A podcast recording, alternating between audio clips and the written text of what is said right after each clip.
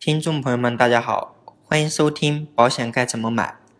本期我们的主题是保险机构那么多，我该怎么选？第一节。上一期我们聊了保险市场的大概情况，从中我们知道了保险市场用保险公司与保险中介两条腿走路。截止二零一五年底，保险公司层面有一百五十八家诸侯国纷争情况，保险中介也出现了保险专业中介机构、保险兼业代理机构、保险营销员三足鼎立的局势。保险中介大概占据了百分之九十的江山。保险机构那么多，我该怎么选？本期我们将从一百五十八家保险公司的纷争来聊一聊，咱老百姓可以背靠哪个国家这棵大树乘凉？有些朋友不假思索地说：“我选择秦国，反正是战国七雄里的哪一个都行。”朋友且慢，且听小生一一道来。保险行业的纷争没有硝烟，老百姓本该争取一杯羹。或者至少享受经济发展带来更优质的服务。一百五十八家保险公司的纷争没有你死我活的血腥，我们恰恰需要这种百花争艳的结果，在激烈的竞争中发现符合我们情况的公司。保险公司安全可靠，原因有三：其一，保险法制约，保险公司能不能倒闭？是一家公司都有可能倒闭。不是说有法律兜底吗？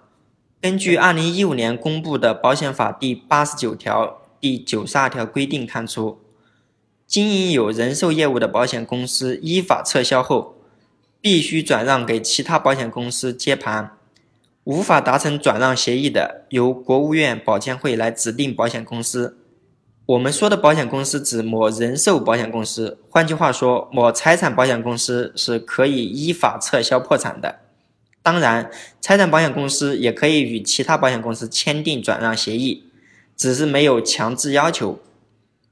其二，保险保障基金的鼎力支持，这是一种保险行业的风险自救体制，据悉在上世纪就已经提出。二零零八年，由保监会、财政部、央行挂牌成立了中国保险保障基金有限公司，我们缴纳的每一笔保险费。保险公司都要拿相应比例的保费作为保险保障基金。根据《保险保障基金管理办法》第十六条第二款指出，当保险公司出现重大风险时，可以动用保险保障基金渡过难关。行内人所熟知的就是2007年，由于保险公司董事长大量挪用资金问题，保监会动用保险保障基金收购了保险行业的巨无霸新华保险。由于中国保险保障基金有限公司没有经营权，于二零零九年将股份转让给中央汇金公司。根据《保险保障基金管理办法》第十六条第一款、第二十一条可以看出，当保险公司破产时，在清算不足的情况下，可以动用保险保障基金以确保被保险人和受益人的利益。其三，保监会的监管。一行三会想必大家都比较熟知，即央行、银监会、证监会、保监会商会均属于国务院直属正部级事业单位。说到保监会的监管，那就不得不提保险公司的总精算师和保险公司的偿付能力。根据二零一三年保监会对于保险公司总精算师的一个通知中指出，保险公司总精算师对于产品定价。等履行行为负终身责任，保险公司在产品设计会严格规定。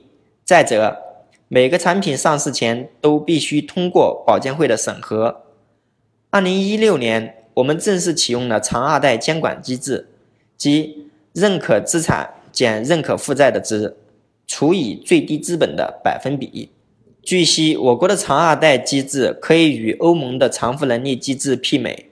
远超过美国和日本，在我国偿付能力在百分之一百五以上为二类，百分之一百到百分之一百五为一类。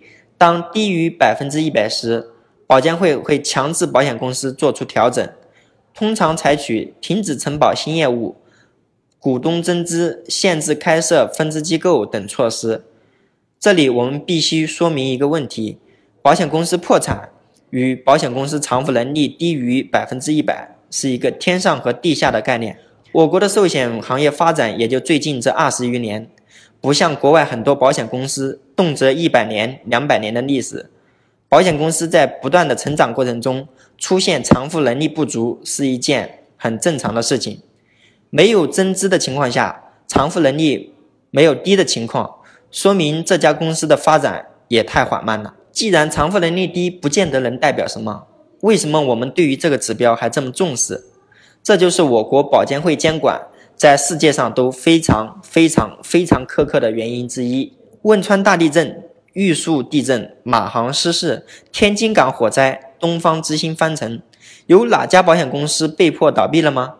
国外更有不少保险公司经历了一战、二战。依然屹立不倒。关于保险公司安全问题，说到这里，下一期我们大概说说保险公司的发展策略以及保险中介的特点，以便各位听众选择合适的平台。本期节目到此结束，欢迎关注我的微信公众号“经纪人胡志勤”，胡是古月胡，志是志向的志，勤是勤奋的勤。